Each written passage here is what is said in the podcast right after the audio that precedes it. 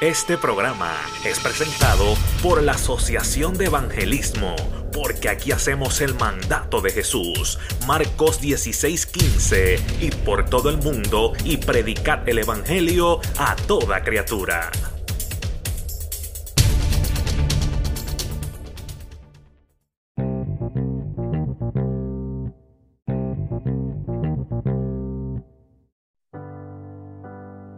O Lord, how long shall I cry for help and you will not hear? Or cry to you violence and you will not save? Why do you make me see iniquity and why do you idly look at wrong? He's saying, How long, Lord, do you want me to look out and see all this? There, there's violence, there's strife, there's contention, there's misery, there's suffering. Where are you, God? Why are you allowing this to happen? So here's God's response to Habakkuk. He says, Look among the nations and see. Wonder and be astounded, for I am doing a work in your days that you would not believe if told. This wasn't the response that Habakkuk was desiring. So, what does he do? He questions God again. What is it that causes you to question God? Maybe the death of a loved one has caused, has caused you to wonder why God would allow such an incredible person to die. Maybe you've seen the suffering of a friend or a family member and cannot shake from your mind the questions of why. Why, God, won't you just heal him? Or why, God, can't you just cure her? Or maybe you're going through an intensely personal situation that has you asking questions like, Why, God, is my marriage crumbling all around me? Why, God, is my son in slavery to drinking and drugs despite being raised in a godly home? Why, God, am I struggling with this addiction? I, I, try my best to give it to you, but all too often it gets the best of me. How long, Lord, will you remain silent while I'm losing my job, while I'm losing my home, while I can't provide for my family? Why, God, when I'm doing my best for you, am I experiencing the worst from others? These are all honest questions. And the best thing that we can do with them is to bring them to God in prayer. Bring all your doubts and all your worries to Him. He, he won't get offended, you won't insult Him. Go to Him for answers.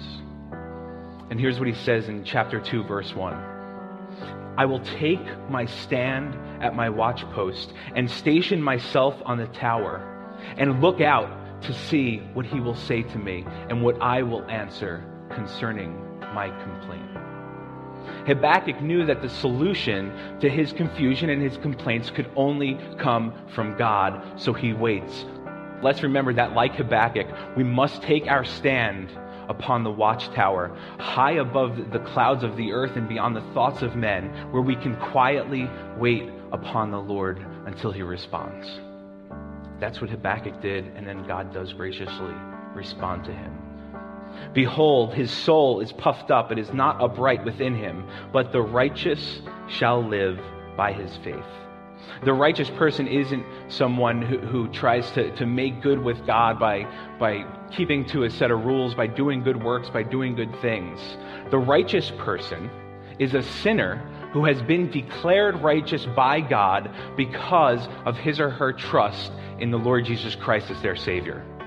That is the only way a person can be declared righteous by God. There is no other way. Habakkuk knew that difficult times were coming to the people of Judah, but he also understood that their only resource was to wait on God, wait on Him in faith, trusting His word, and resting in His will. So I don't know the amount of pain or anguish that you came here with this morning, but I do know that your only resource, your best resource, is to bring it to God, to wait on Him, and to trust His word. For the earth will be filled with the knowledge of the glory of the Lord as the waters cover the sea. God has a greater plan for the earth than the evil it currently suffers. And God has a greater plan for you than the pain or the hurt or the sadness that you might be suffering. There will be a time when God will once and for all destroy all evil and will wipe away every single tear from our eyes. We don't only have the guarantee of, of this final and, and complete glory then, but we have access to this glory right now because of Christ. Here's what 2 Corinthians 4:16 tells us. It tells us that God made his light shine in our hearts to give us the light of the knowledge of the glory of God in the face of Christ. In other words, you became filled with God's glory when you put your trust in Jesus. So enjoy God's glory in, in, the current situation you might be in. And rest assured that every difficult season of your life will one day be transformed into a complete and eternal glory. A glory that is so magnificent that it's beyond our own comprehension. You see, Habakkuk's cir- circumstances hadn't changed. His questions didn't all get answered the way he had hoped. But what had changed was him. He changed. His waiting on God transformed his worrying into worshiping. Let me say that again. Habakkuk's waiting on God is what transformed his worrying into his worshiping. Though the fig tree should not blossom, nor fruit be on the vines, the produce of the olive fail, and the field yields no food, the flock be cut off from the fold, and there be no herd in the stalls. Yet I will rejoice in the Lord. I will take joy in the God of my salvation. God, the Lord, is my strength. He makes my feet like the deer's. He makes me tread on my high places. And what he was essentially saying was, God, though everything around me is crumbling, though the economy is tanking, though I'm experiencing and witnessing utter evil and suffering, Lord, though I feel destroyed, though I have nothing, I will worship you. And though I have nothing, because of my faith in you, I don't lack anything. He says, I will rejoice in you, my God, for you are my salvation and you are my strength. You alone are sufficient for every situation. Whatever trial or hardship you might be in, whatever suffering or pain you might be experiencing, whatever the circumstances are, rejoice in God and worship Him. Because the truest expression of our trust in God will always be worship.